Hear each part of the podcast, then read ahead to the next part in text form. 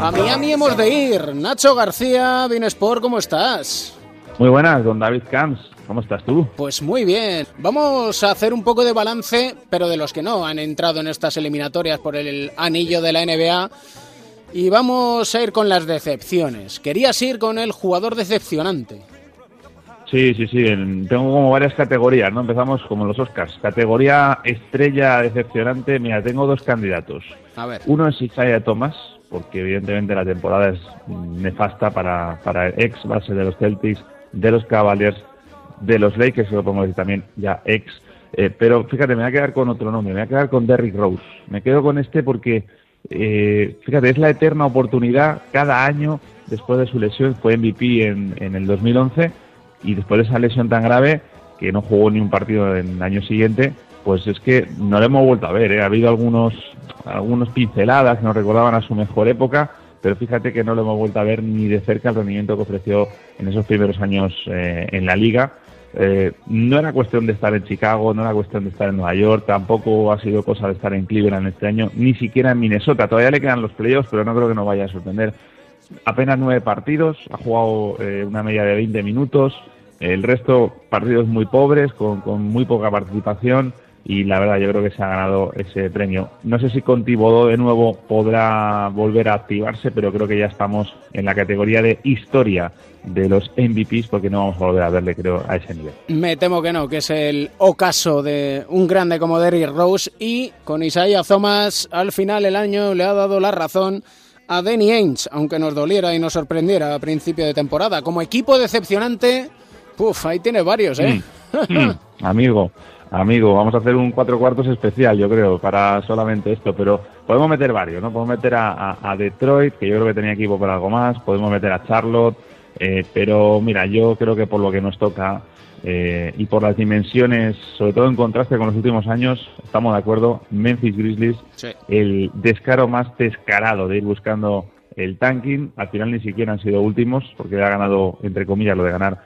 Phoenix, pero sí, después de siete años seguidos jugando playoffs, eh, haciéndolo además con opciones, dos semifinales, una final de conferencia, pues al final, para encontrar un registro peor que el de este año, 22 victorias solamente, hay que irse al siglo pasado, David, cuando la franquicia estaba en Canadá, cuando era Vancouver. Eh, han sido 24 jugadores los que han pasado por la plantilla en esta temporada, un ir y venir de jugadores. Eh, a Mike Conley ya sabemos que lo hemos visto ver eh, lo hemos visto jugar apenas 12 partidos. A Mar lo han reservado muchísimo sin jugar para precisamente ir a, perder a posta. En fin, una racha infumable. Acuérdate que llegó a 19 derrotas consecutivas entre febrero y marzo.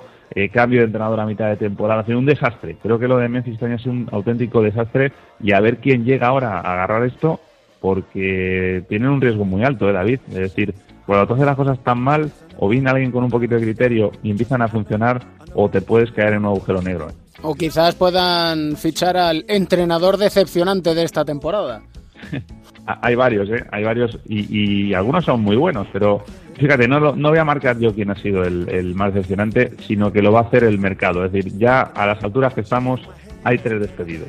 Fran Vogel no va a seguir en Orlando, Steve Clifford no va a seguir en Charlotte y Jeff Hornacek no va a jugar en Nueva York. Así que eh, yo añadiría esa terna a Stan Van Gundy por Detroit, que, como te decía antes creo que los Pistons tenían para algo más.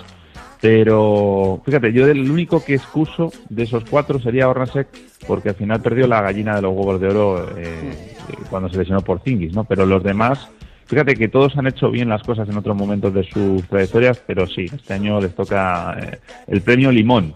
¿Y cómo has visto a los nuestros? Pues en general bien, vamos a tener mucha participación, pero ahí también tengo categoría de decepciones, ¿no? Ah, fíjate, muy a mi pesar, por el cariño que le tengo y porque creo que es un gran jugador que tiene todavía recorrido, no sé si en Estados Unidos o en Europa, pero tiene mucha categoría, es Juancho. Eh, ojo, esto no es un palo, ¿eh? es decepcionante en cuanto a que viene de una temporada, el año pasado, su primer año en NBA, que jugó 62 partidos, tuvo varios partidazos, el mejor de ellos, acuérdate, contra Golden State con 27 puntos, jugando de cara a cara a Kevin Durant. Y este año, pues prácticamente 25 partidos, un equipo que ha crecido muchísimo, ya lo decíamos antes, competitivamente hablando, pero sin embargo él como que se ha quedado, ¿no? No sé si es más por, por un tema de recorrido suyo o es más porque no ha recibido realmente las oportunidades, pero sí que ha sido una decepción. Yo esperaba este año un poquito más de Juancho. Y también incluso de Billy Hernán Gómez ahí en New York Knicks. Al final de la temporada sí que lo ha mejorado un poquito en Charlotte. Y bueno, la verdad es que el segundo año siempre es el más complicado, lo dicen. ¿eh? Y estaremos, no sé si trasnochando, si madrugando, no sé qué voy a hacer, macho. Estamos, estamos en época de, de playoff, así que David ya sabe lo que te toca. Si dices que no duermes, pues menos que vas a dormir hasta mediados de junio. De hecho, en otras semanas ya no hablamos más de decepciones, ¿eh? ya hay que hablar de cosas positivas, que viene uno, una, una época de playoffs apasionante, vamos. Yo creo que es de los más complicados de pronosticar ¿eh? de los últimos años y mira cómo está el este, que Piñón ha llegado a también y al final ha sido el más competitivo. Y vamos a contar muchísimas cosas y contará muchas cosas desde Miami. Nacho García, gracias, un abrazo fuerte. Abrazo gigante, cuídate David.